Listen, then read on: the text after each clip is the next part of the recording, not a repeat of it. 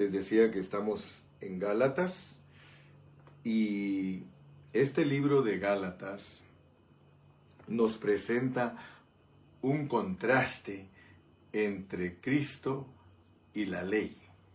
Tenemos que ver eso. Eh, tenemos que ver que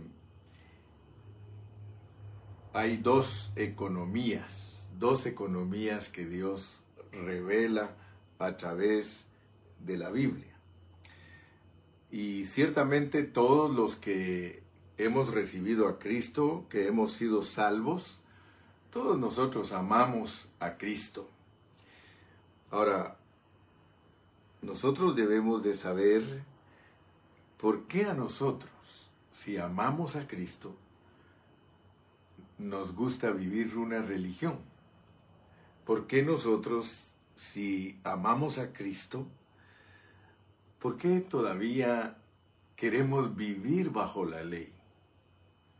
Porque hay un asunto que es muy importante ver, y es de que muy raro es el cristiano que está creciendo en Cristo. Es muy raro el cristiano que verdaderamente está madurando espiritualmente. Muy poquitos cristianos, la mayoría de los que decimos que amamos a Cristo, estamos abrazando conceptos de ley. O sea que muchos de nosotros nos resistimos de guardar la ley. Muchos hermanos en Cristo, usted quizá no lo sabe, pero alrededor del mundo hay mucho cristiano que ama a Cristo que está viviendo bajo la ley. O sea que hay millones de hermanos que ellos creen que hay que guardar los mandamientos. Ellos creen que hay que vivir bajo la ley de Moisés.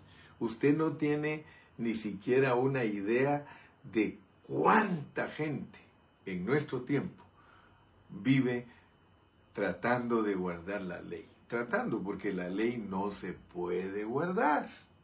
Dice que con un solo mandamiento que nosotros infrijamos, nos hacemos culpables de toda la ley. Así que nadie puede cumplir la ley. Sin embargo, seguimos los cristianos creyendo que sí se puede. Así que hoy queremos hablar de un contraste que se encuentra aquí en el libro de Gálatas, que es la ley y la gracia. Ese es el contraste. Ya sabemos que la gracia es una persona. La gracia es nuestro Señor Jesucristo. Entonces el mensaje de hoy se centra en dos economías y se las voy a explicar, no se preocupe.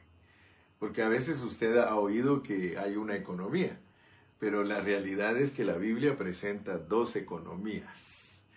Y el título del mensaje de este día es Andar por el Espíritu es vivir a Cristo. Andar por el Espíritu es vivir a Cristo. Ahora, preguntémonos, ¿Qué es la economía de Dios? Porque la economía de Dios ocupa toda la Biblia. Según el libro de Efesios, Dios tiene un beneplácito, es decir, Dios tiene un deseo en su corazón. Y el deseo que Dios tiene en su corazón ese deseo es el beneplácito de Dios. Dios desea obtener algo, o sea que Dios quiere ser satisfecho. Y el deseo de Dios consiste en tener muchos hijos, muchos hijos que tengan su vida y su naturaleza. Es más, muchos hijos que expresen su vida y su naturaleza. Y de esa manera Él pueda ser visto a través de todos sus hijos. Aleluya.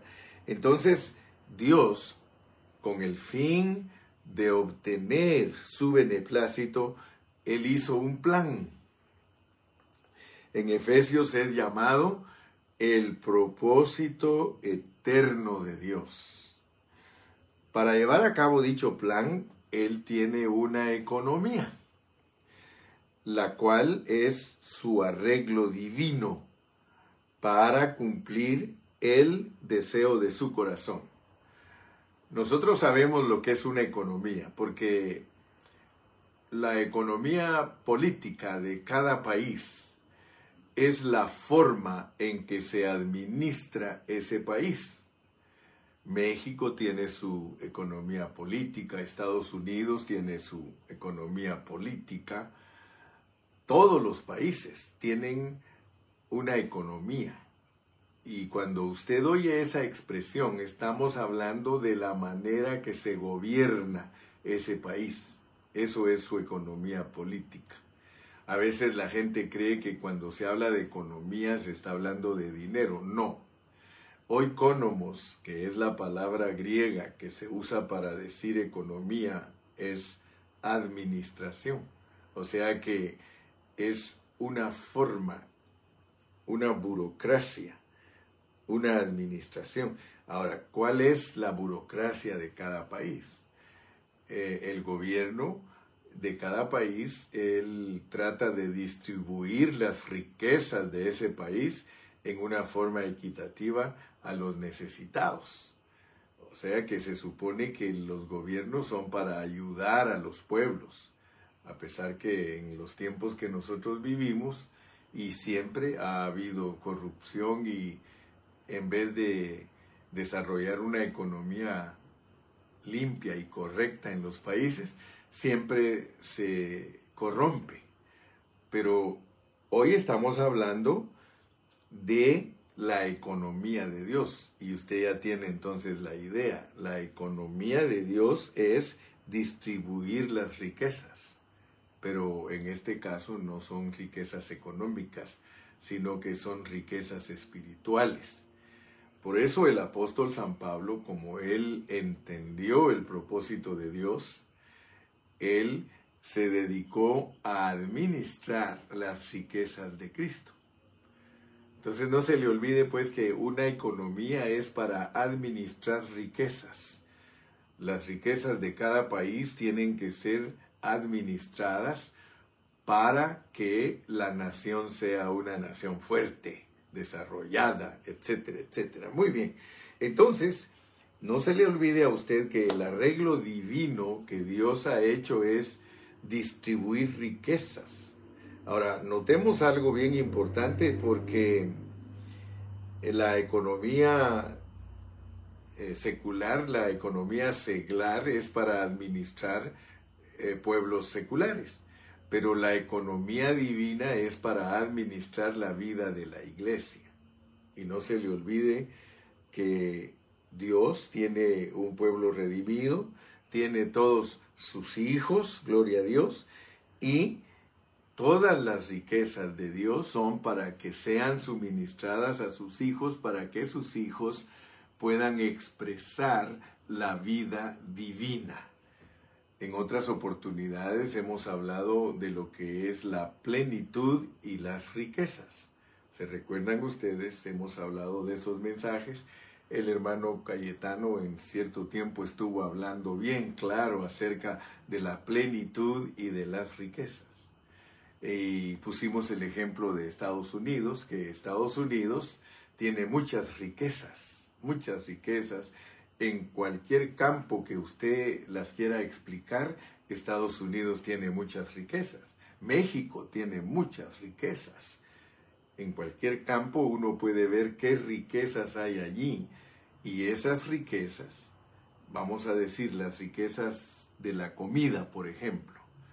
Las riquezas de la comida de Estados Unidos eh, se muestran a través de la plenitud de Estados Unidos. La plenitud de Estados Unidos son hombres fuertes, son hombres, unos soldados fuertes y, bien alimentados, sanos que van a la guerra, ¿verdad? Eh, no puede ir un enfermo a la guerra. No puede estar en el ejército una persona que está enferma. Por eso antes de ponerla en las filas del ejército que van a mostrar la plenitud de la nación, eh, los tienen que escoger porque eh, cualquiera que tenga algún defecto físico dice no puedes participar porque se necesitan soldados sanos, porque si no son comida para el enemigo. Muy bien, entonces estoy usando todos estos términos porque Dios tiene muchas riquezas en la persona de Cristo, las cuales son para nosotros, para que nosotros expresemos a Dios en todo el universo. Oiga eso, en todo el universo, no solo en la tierra, porque de acuerdo a la pureza de la palabra del Señor, la Biblia nos muestra que aún los ángeles, las potestades, todos eh, los seres espirituales que están en las regiones celestes están esperando ver a través de la iglesia el propósito divino. Gracias a Dios, hermano. Así que nosotros somos muy importantes. Entonces hoy, antes de entrar a los puntos que voy a desarrollar, Voy a desarrollar dos puntos y luego estaremos en la conclusión, pero primero quiero que usted se dé cuenta que hay dos economías en la palabra del Señor, dos economías. Y una economía es el Antiguo Testamento y otra economía es el Nuevo Testamento. Para identificarlas bien, usted puede referirse al Antiguo Testamento como la economía de la ley y en el Nuevo Testamento la economía de la gracia o la economía de Cristo, como usted le quiera llamar, o, primera economía y segunda economía. Así que el nombre no importa tanto. Pero en este libro, la Biblia, aquí se abarcan ampliamente ambas economías. Aquí el Señor lleva a cabo su economía en la tierra, y Gálatas, aunque es una epístola pequeña de tan solo seis capítulos, nos presenta ambas economías. En el libro de Gálatas usted puede ver las dos economías, porque el apóstol las contrasta, las pone una versus la otra, ¿verdad? La, la del Nuevo Testamento y la del Antiguo Testamento. Y con respecto a ellas, la misma Biblia nos enseña que hay palabras particulares para poderlas identificar. La palabra particular que se usa para identificar la economía del Antiguo Testamento es la ley, la ley, así se llama esa economía, y está relacionada con el Antiguo Testamento. Ahora, ¿cuál es la economía del Nuevo Testamento? La economía del Nuevo Testamento es Cristo la economía del Nuevo Testamento es la gracia. Entonces, no se le olvide nunca. En el Antiguo Testamento Dios administraba sus asuntos de acuerdo a la economía del Antiguo Testamento, que era de acuerdo a la ley. Pero en el Nuevo Testamento Dios administra todas sus riquezas y todos sus asuntos de acuerdo a la economía del Nuevo Testamento, que es la economía de Cristo.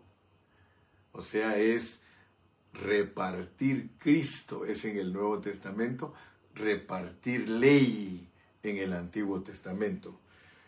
Todos, todos, por un lado, nosotros decimos que amamos a Cristo.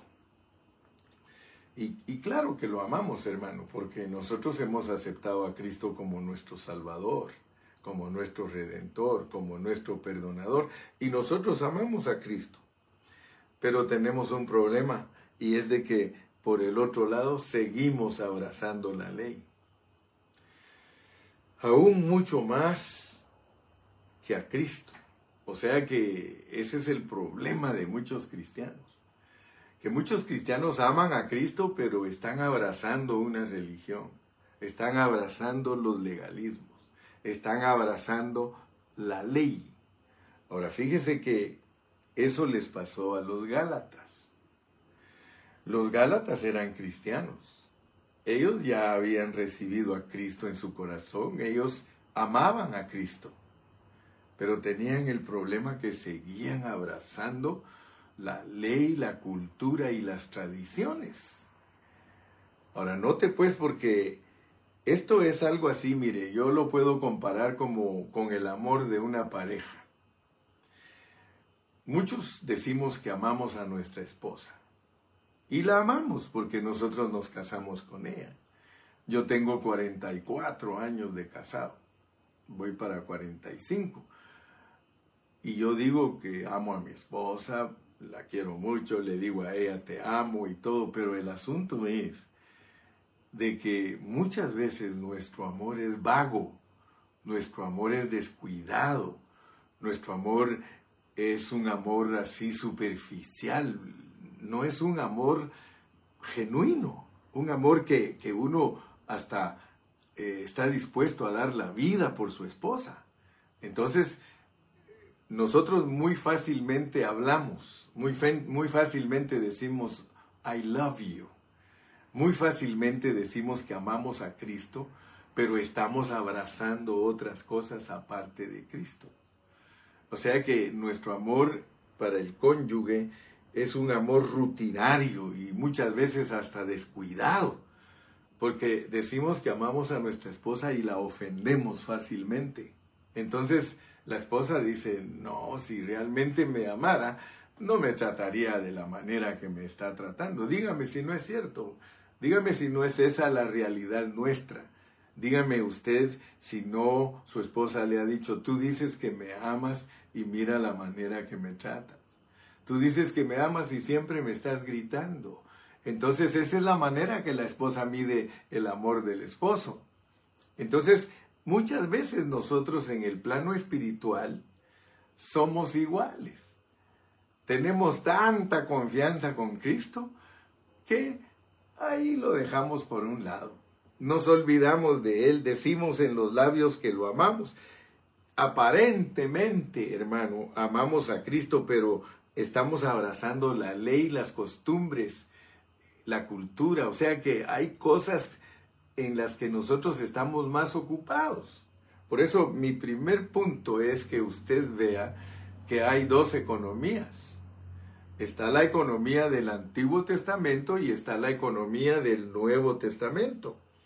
Ahora, ¿cuántas veces? Porque yo quiero que usted piense en este día respecto a este mensaje que le estoy predicando. ¿Cuántas veces usted en el día le ha pedido perdón a Dios por no vivir la vida de Cristo? Porque nosotros, los cristianos, tenemos ese pecado y a veces no hemos sido liberados de ese pecado, que es no vivir a la persona de Cristo. Por eso el mensaje es andar por el Espíritu, es vivir a Cristo. Haz un recordatorio de tu vida. Vamos a hablar de los últimos seis meses. Los últimos seis meses, ¿cuántas veces le has pedido perdón a Dios? de no vivir a Cristo. Si tú revisas tu historial, te vas a dar cuenta que muy pocas veces le has pedido perdón a Dios por ese pecado. Casi siempre estamos ocupados pidiendo perdón de nuestros pecados de la carne, porque como no permitimos que Cristo crezca en nosotros, todo el tiempo tenemos que estar pidiendo perdón por los pecados de la carne. Pero si empezamos a crecer en vida, nuestras confesiones para Dios van a ser más íntimas y le vamos a decir al Señor que nos perdone porque no vivimos su vida. Yo pienso que diariamente tenemos que decirle, perdóname Señor porque no estoy viviendo tu vida. Nosotros nos olvidamos muy fácilmente de nuestra vida espiritual. Hermano, a veces nos ocupamos a mí me ha pasado, mire, muchas veces me levanto contento diciéndole gracias Señor por este nuevo día, bendito sea tu nombre y ya eh, a veces ahí me echo un bañito y después de echarme el bañito ya me voy a comer y empiezo en vez de estar pensando en Cristo, empiezo a pensar en los huevitos, en los virotes, en los frijoles, en la cremita, que me falta esto, María Elena, me falta esto, que me falta aquello. Y ella la pobre va para allá, viene, sí, ahorita te lo traigo y está atendiéndome y al rato estoy totalmente olvidado de Cristo, no, eh, no me gustó la comida o, o no me cayó bien. Bueno, con eso lo que te estoy diciendo es que nosotros nos olvidamos muy fácilmente de Cristo. Examínate en dónde estás tú. me voy a examinar yo también, no te preocupes. Debemos de examinarnos en dónde estamos nosotros si estamos viviendo a Cristo. Porque el problema que tenemos nosotros es que estamos viviendo conforme a nuestras costumbres. Si soy mexicano, desde que me levanto, ajúa. Y pienso en mi comida mexicana y mis costumbres mexicanas, etcétera, etcétera. Si soy americano, good morning everybody, how are you? Y empiezo a pensar en mi cultura americana y cómo debo de conducirme como americano y vivo y camino de acuerdo a mi nacionalidad. Eso es lo que Dios quiere liberarnos, porque eso se llama afán. Nosotros estamos bien afanados de las cosas terrenales. Y entonces nuestra vida en Cristo se vuelve una vida que ya no es genuina, porque nosotros estamos viviendo bajo la economía del Nuevo Testamento. Y al olvidarnos de Cristo, nosotros estamos viviendo la economía del Antiguo Testamento, porque entonces Cristo para nosotros es algo exterior, pero Piense bien, el asunto es que en la primera economía, uno vive por la moralidad y por el deseo de guardar mandamientos y, por y con el deseo de ser mejor y con el deseo de portarse mejor, pero eso, eso hermano nos hace estar fuera de la segunda economía. Porque la segunda economía, aleluya, la Biblia la presenta como una vida muy elevada. O sea que la, segunda economía de Dios es una economía en la que Dios no nos pide que nos esforcemos en nuestro ser natural para lograr eh, tener éxito en ella, porque el asunto es de que la segunda economía de Dios es una persona. Y eso es mi punto en esta mañana. Yo quiero que tú alcances a ver que la segunda economía de Dios es una persona, mientras que la primera economía de Dios es una ley escrita. Una ley escrita que jamás puede entrar en ti. A mí me, me sorprenden los judíos, los mesiánicos y todos los que se rigen por legalismos y por cosas exteriores. Aún los cristianos que se ponen a predicar cosas que no son el Evangelio, que se, dedican a gastar tanta energía, entre comillas ellos les llaman predicaciones. Pero esas no son predicaciones, hermano. Predicar la palabra de Dios, hermano, eso, eso requiere de mucha sabiduría. Eso requiere de que nosotros tengamos un corazón para la segunda economía. Porque la segunda economía, y, nos debe de impresionar, mire cómo dice aquí en Gálatas 1, en Gálatas 1 dice en el versículo 14, mire cómo era Pablo. Era Saulo, cuando era Saulo, mire cómo hablaba, y en el judaísmo aventajaba a muchos de mis contemporáneos en mi nación, siendo mucho más celoso de las tradiciones de mis padres. Usted sabe que en el, en el libro de, de Gálatas nos debe de sorprender porque él llama a los, a los judaizantes perros. Él les llama perros y mutiladores del cuerpo. O sea que cuando Saulo era gobernado por la primera economía, que era la ley, dice que él aventajaba a todos. Y no fue sino hasta cuando él andaba como el perro mayor, porque él era el perro mayor. Dice que él aventajaba a todos los perros, a todos los mutiladores del cuerpo, a todos los de la ley, él los aventajaba. Pero cuando agradó a Dios, mire qué lindo verso 15, pero cuando agradó a Dios, que me apartó desde el vientre de mi madre y me llamó por su gracia. Revelar a su Hijo en mí.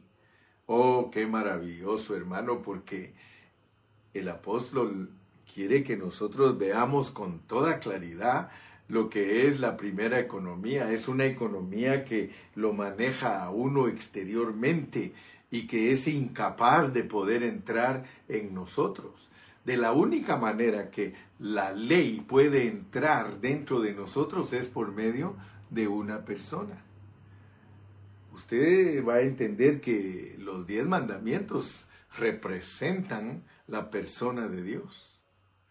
Y por eso muchos eh, usan este concepto que estoy usando yo para decir que cuando uno viene a Cristo, que ya uno tiene adentro la ley y que debe guardar el sábado.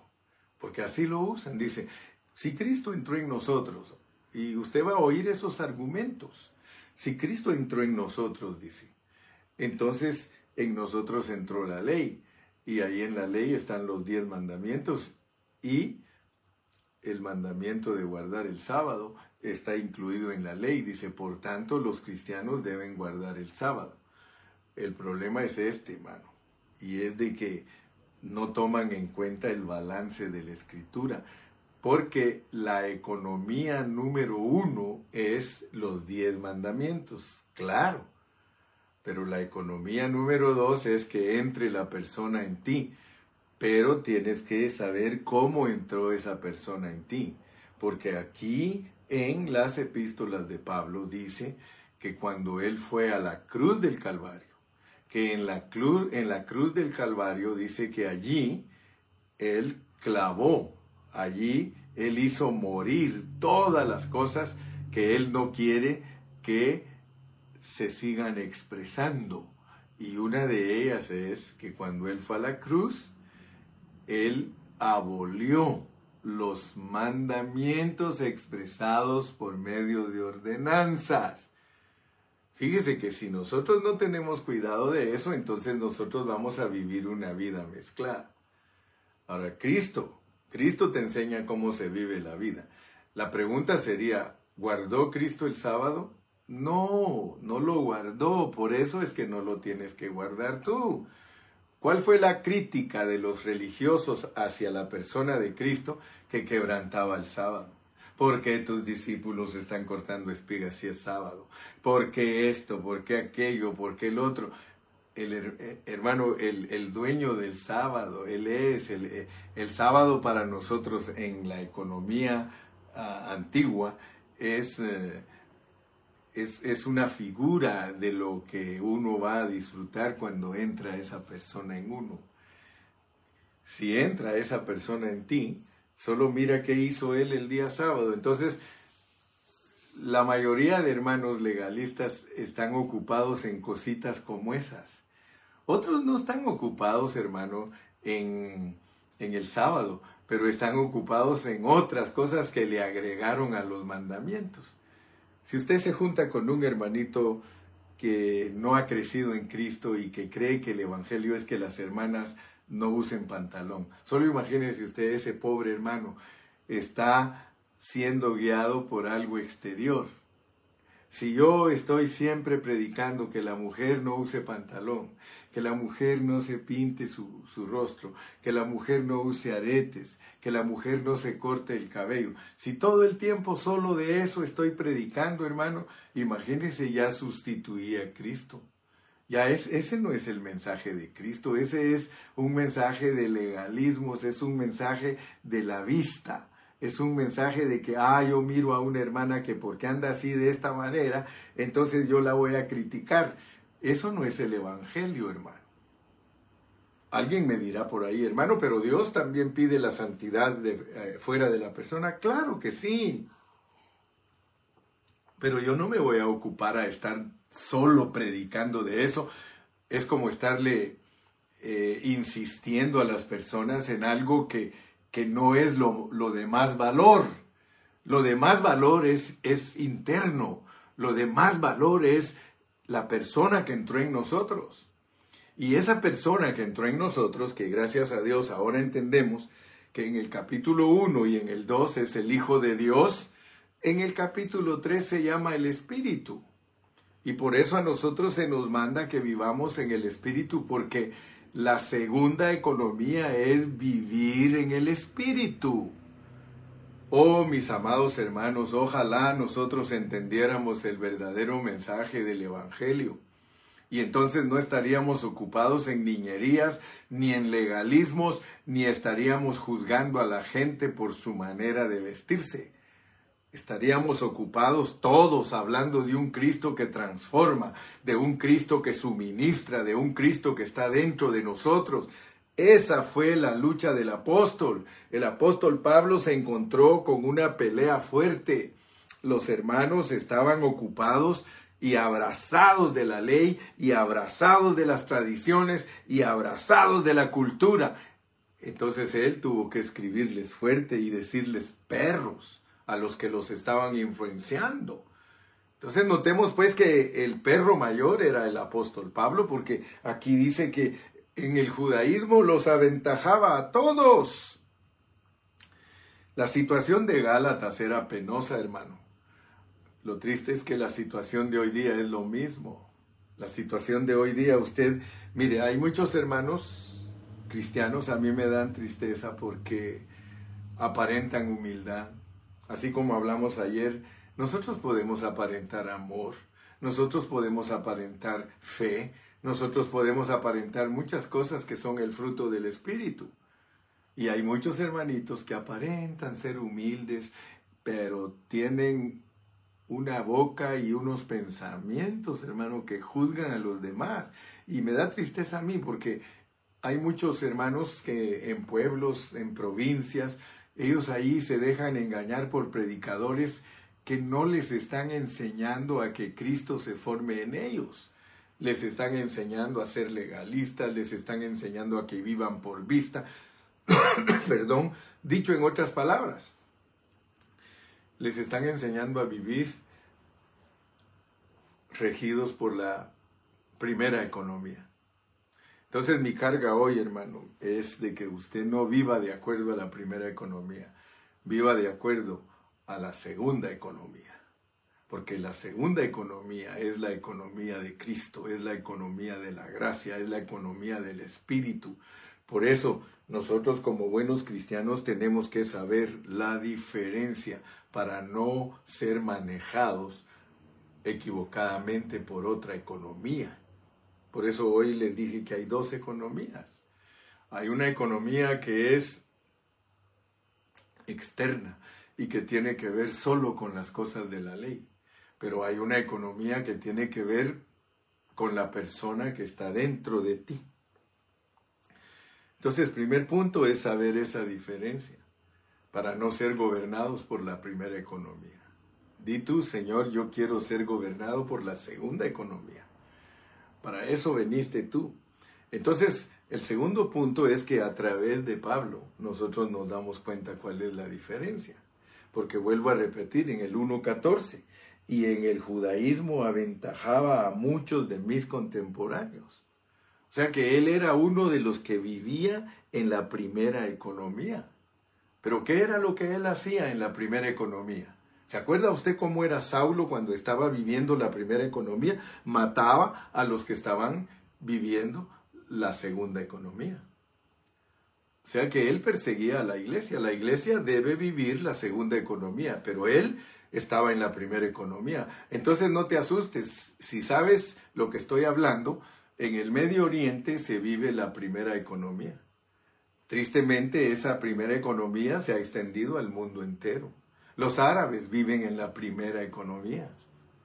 Los mesiánicos viven en la primera economía. Oh Gálatas insensatos, ¿por qué se le puede llamar insensato a un hermano que vive en la segunda economía, perdón, que vive en la primera economía? Porque todo es exterior, todo es exterior. Hermano, ojalá que Dios abra tus ojos para que veas lo que es vivir gobernado por la primera economía, es vivir bajo regulaciones sin embargo, vivir bajo la segunda economía es vivir de la vida del que entró en ti. Mira, vuelvo a repetirse, verso 15, pero cuando agradó a Dios. Tienes que alcanzar a ver que el agrado de Dios es la segunda economía. Pero cuando agradó a Dios que me apartó desde el vientre de mi madre y me llamó por su gracia, revelar a su Hijo en mí. No dice revelar a su Hijo a mí, no, revelar a su Hijo en mí.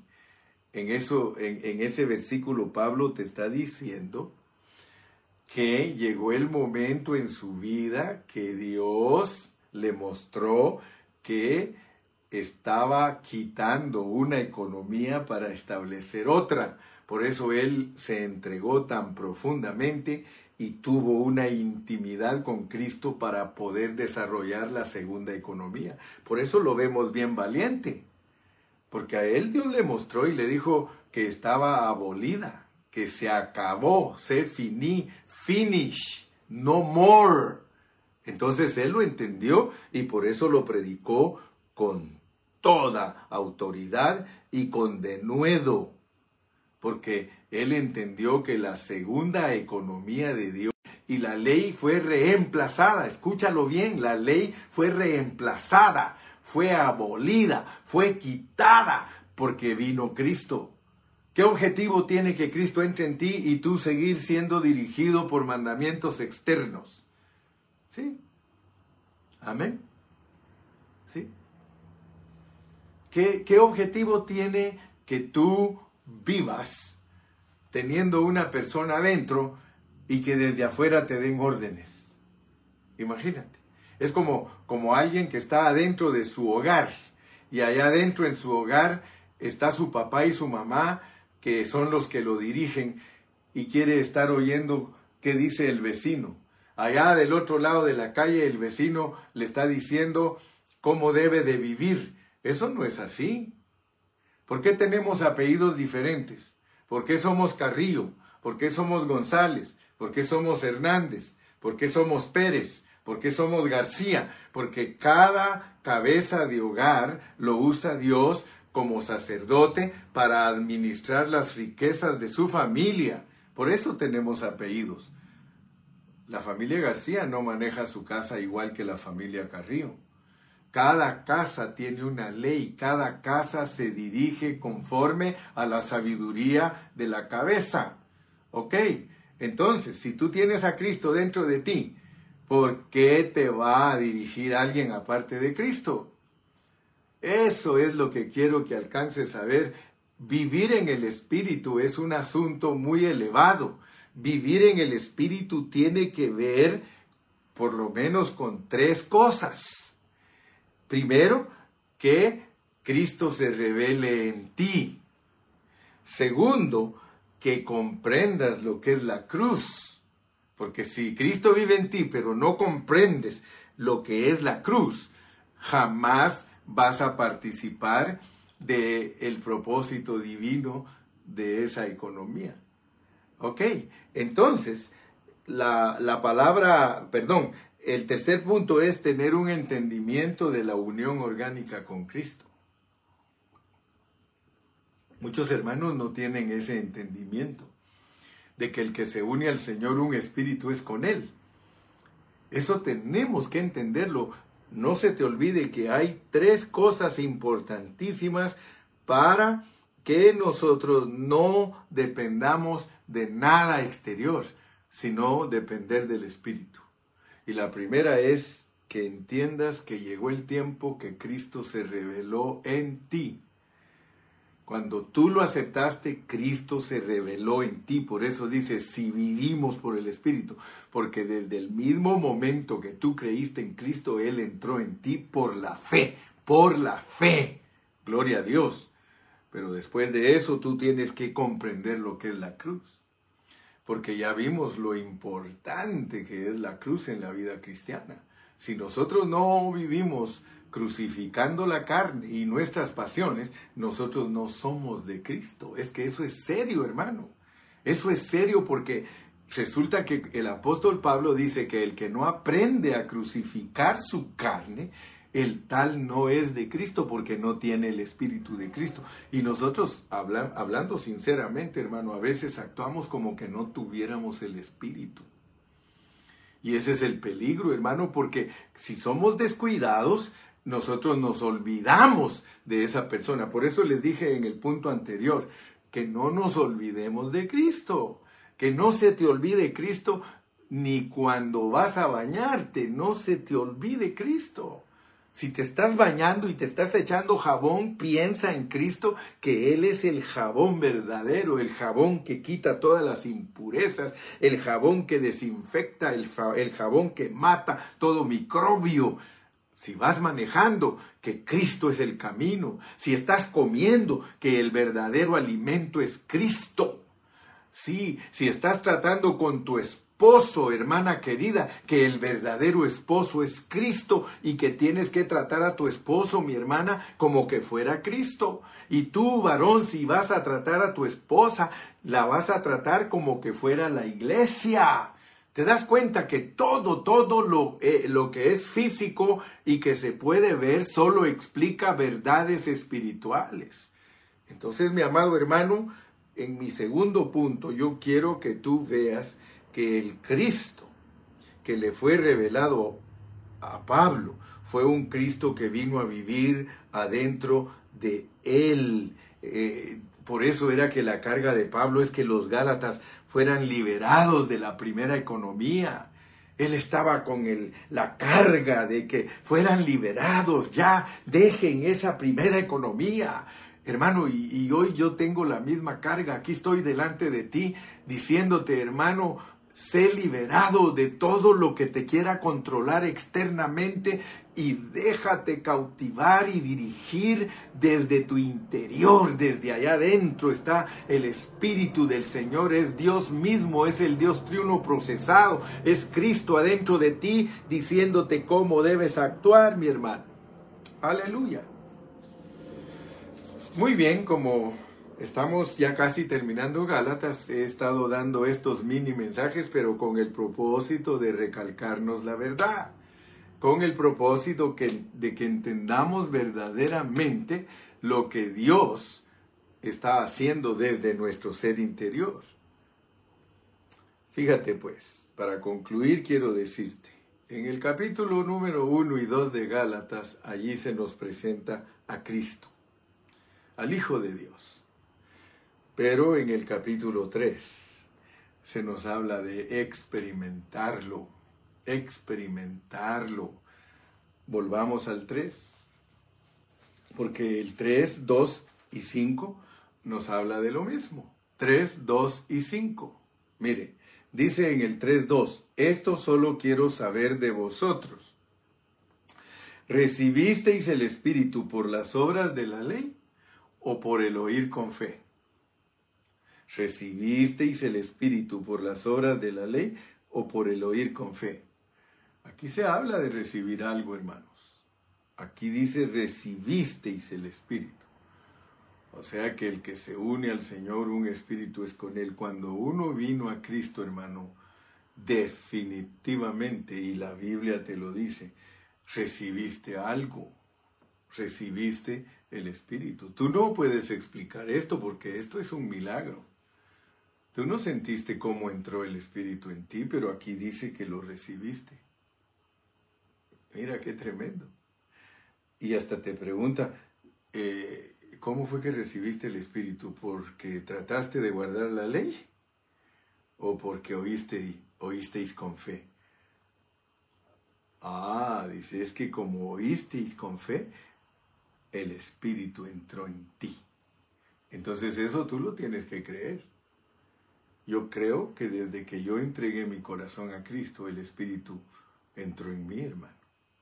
Ahora el versículo 5, aquel pues que os suministra el Espíritu y hace maravillas entre vosotros, ¿lo hace por las obras de la ley o por el oír con fe? Ya ese versículo te habla de la acción del Espíritu dentro de ti. Es como que dijéramos así, cuando naciste, comenzaste a respirar. Y tu respiración va a ser constante hasta el último día de tu vida aquí en la tierra. tú vas a respirar, porque esa es la vida. Entonces, la vida Dios nos la dio para depender de ella. Dios te dio a Cristo dentro de ti para que dependas de Él. Por eso te dije en otro mensaje, Cristo es tu respiración. Una vez me acuerdo que un hermano hizo un canto hace muchos años, que respire en mí, que tu aliento, oh Dios, respire en mí. Hermano, la vida de Dios puesta en nosotros es para que vivamos todos los días de nuestra vida dirigidos por Él, dependiendo de esa preciosa vida. Entonces, mi hermano amado, yo quiero que te des cuenta que esto es precioso porque el 3, 2 y 3, 5 te muestra que Cristo entró y que Cristo te sigue suministrando. Y mira lo que dice el versículo 27, porque aparte de que el Señor entró en ti, mira qué otra cosa hizo en ti. Dice en el 27, porque todos los que habéis sido bautizados en Cristo, de Cristo estáis revestidos. Entonces, tú tienes que darte cuenta, mi hermano, que la Biblia lo dice y si tú no lo crees, ¿cómo lo vas a experimentar? Pero si tú crees que Cristo está dentro de ti y que está como vestido que es, está fuera de ti, o sea que el vestido es una expresión. Yo estoy vestido de Cristo por fuera y estoy y, tengo a Cristo por dentro. Aleluya. Mira, esto, esto es tremendo porque muchos de nosotros, hermano, no sabemos que, tenemos a Cristo por dentro y por fuera. Por dentro y por fuera. Ahí sí puede aplicarse, como dicen ciertos hermanos legalistas, dice, es que eh, la santidad interna se mira externamente. Y es cierto, ¿verdad? Pero no estamos predicando al revés, hermano. Porque la mayoría de los hermanos que hace énfasis en la vida exterior ni siquiera toca lo más elevado que es la vida interior. Porque a veces, y ya sabemos nosotros que de nada nos sirve, de nada nos sirve andar bien vestiditos por fuera, porque Jesús le dijo a los fariseos, porque ellos así andaban, ellos exigían mucho la apariencia externa y les dijo sepulcros blanqueados.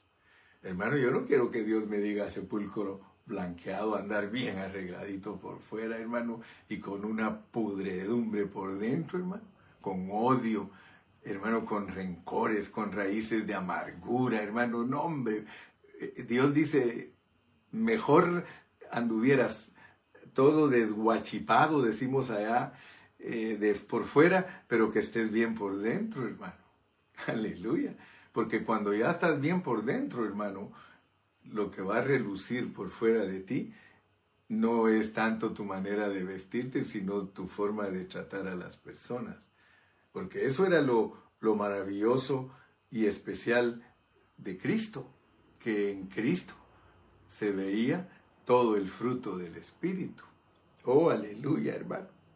Así que yo quiero que en esta mañana nos queden claramente estos dos puntos que nos queden claros, que hemos recibido a Cristo internamente y que estamos revestidos de Él externamente. Y preguntémonos, preguntémonos cuál es mi experiencia, la realidad de mi experiencia. Porque cuando nosotros predicamos a Cristo, la gente lo cree, gloria a Dios. Y la gente lo cree por fe.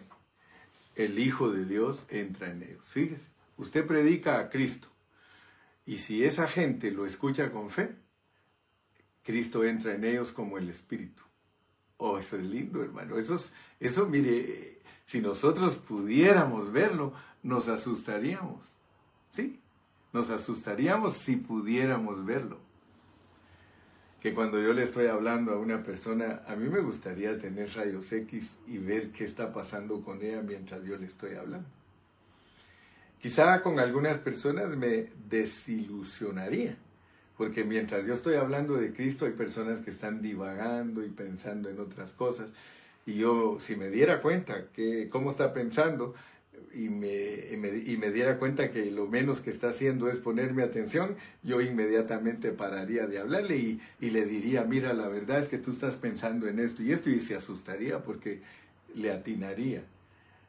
Pero imagínese que pudiéramos ver cuando nosotros le estamos hablando a una persona de Cristo y que esa persona está abierta y que está escuchando y que se está dejando ministrar y de repente en el momento que usted le dice quisieras recibir a Cristo como el Salvador personal de tu vida y te conteste y te diga sí, sí quiero, por favor ore por mí, wow, ya el Señor entró en esa vida.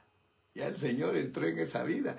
Por eso es que nosotros tenemos que hablar a nuestros primos, a nuestros tíos, a nuestro abuelo, a todos tenemos que hablarles de Cristo, porque puede ser que en ellos ocurra esto, pero cuando agradó a Dios. Pero cuando agradó a Dios. Fíjate que hay un momento en que a Dios le agrada y Él entra.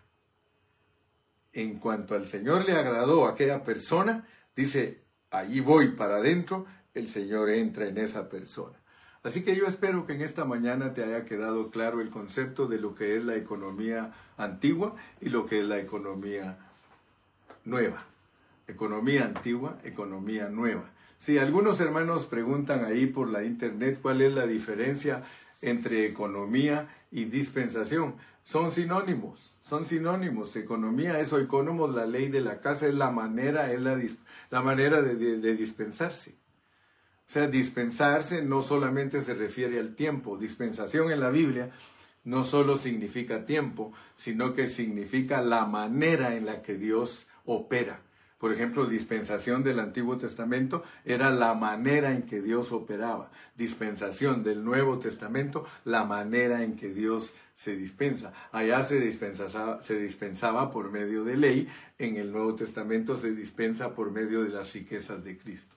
Entonces, dispensación y economía es lo mismo y luego se vuelve una administración que sigue siendo lo mismo. Administración, economía, dispensación. Nosotros somos administradores, dispensadores de esa gracia.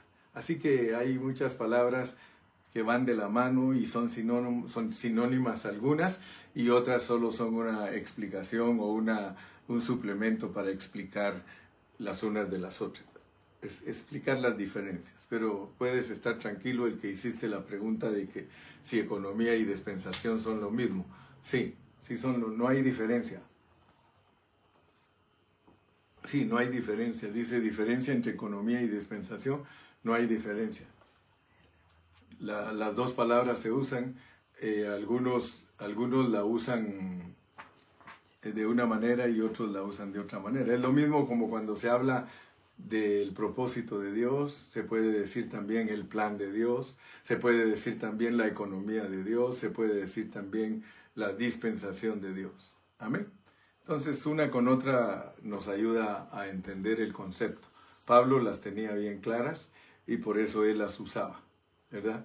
Él usaba, decía, eh, yo soy ministro, o sea, soy servidor de la administración de Dios.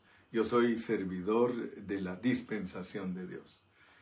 Padre, gracias en esta mañana porque una vez más hemos entregado tu palabra y la carga que teníamos en este día es únicamente saber la diferencia entre la economía del Antiguo Testamento y la economía del Nuevo Testamento. Si entendimos esas dos cosas, si alcanzamos a ver la diferencia, que una es exterior y la otra es interna, que una son leyes escritas y la otra es una persona. Si alcanzamos a ver esas dos cosas, nosotros en esta mañana hemos ganado, hemos avanzado. Bendice a tu pueblo y ayúdanos a seguir adelante. El pueblo del Señor dice, amén, amén